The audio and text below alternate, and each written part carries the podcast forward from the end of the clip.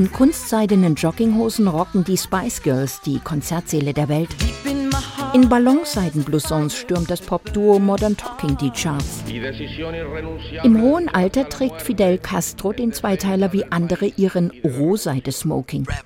Niemand würde mit dem teuren Naturfabrikat bei einer Bad Taste Party auch nur einen Trostpreis gewinnen. Der im schrillen Kunstpendant gekleidete Kommandante hingegen wäre der King des schlechten Geschmacks.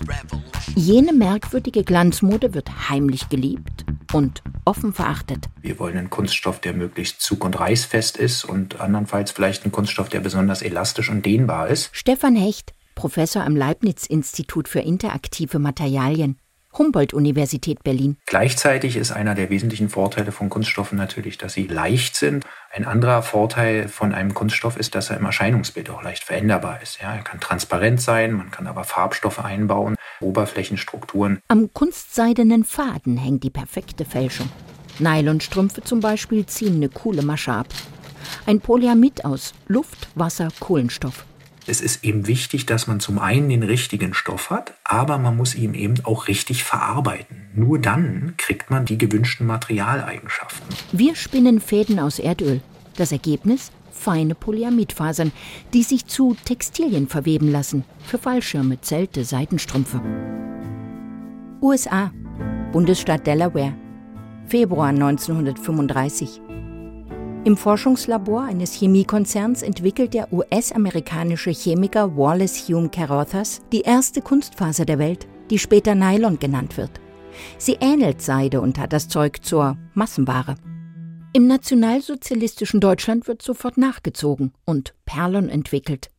Mit einem feinen Unterschied. Die Faser ist nicht Vollsynthetik. Der Urstoff ist Zellulose. Die Perlon-Produkte sind kriegswichtig. Seile, Reifen, Bürsten zum Waffenreinigen. In den USA kauft das Militär Nylon für Fallschirme. Die bestanden bislang aus der japanischen Exportware Seide. Zeitgleich revolutioniert der Synthetikfaden die Modewelt. 1939 gehen in Delaware die ersten Nylonstrümpfe über die Ladentheke. Im Mai 1940 sind es 5 Millionen Exemplare aus Kunstseide. Nylon hebt ab.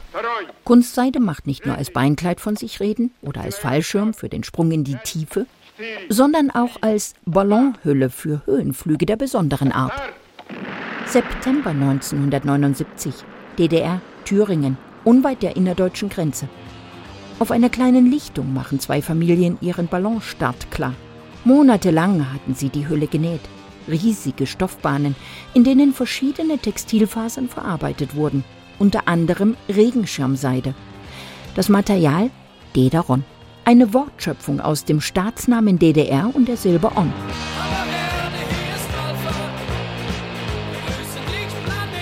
Und dann fliegt Dederon auch noch aus der Zone, in Form eines knapp 30 Meter hohen Fluchtballons. Der Wetterbericht verspricht Nordwind. Um 2.32 Uhr hebt das Flugobjekt ab schwebt bei minus 8 Grad Celsius in 2000 Metern Höhe, entkommt den Suchscheinwerfern der DDR-Grenzpolizei. Doch dann geht das Gas aus. Der Ballon sinkt. Die Familien landen auf dem harten Boden der Realität. Nur, auf welchem Boden? Ein Streifenpolizist wird angesprochen. Sind wir im Westen? Ja. Der Ballon als Fluchtobjekt ist ein Klassiker. Legendär die Heißluftballons, die im Deutsch-Französischen Krieg 1870-71 feindliche Linien überwinden. Für Monate umstellt ein schwer bewaffneter Ring aus preußischen Soldaten Frankreichs Hauptstadt Paris. In Paris starten 66 Ballons aus mit gummibeschichteten Leinenbahnen, um der Belagerung zu entkommen. Was hätten die Fliehenden um Nylon gegeben? Ihre Fracht? Rund zwei Millionen Briefe. Wiesbaden, im ältesten Briefmarken-Auktionshaus Deutschlands. Die Geschäftsführer Dieter Michelson und Karl Louis versteigern Briefe aus der Sammlung Ballon Monté, aufsteigende Ballons. Und die Pariser haben die Bahnhöfe, wo sowieso keine Züge mehr ankamen, umfunktioniert haben daraus Produktionsstätten für Ballons gemacht. So nimmt die Luftpost ihren Anfang. Die Geschichte der Synthetikfasern ist eng verbunden mit der Luftfahrt. Als Mitte der 1930er Jahre die Kunstseide entwickelt wird, hüllen sich Ballons in Chemie.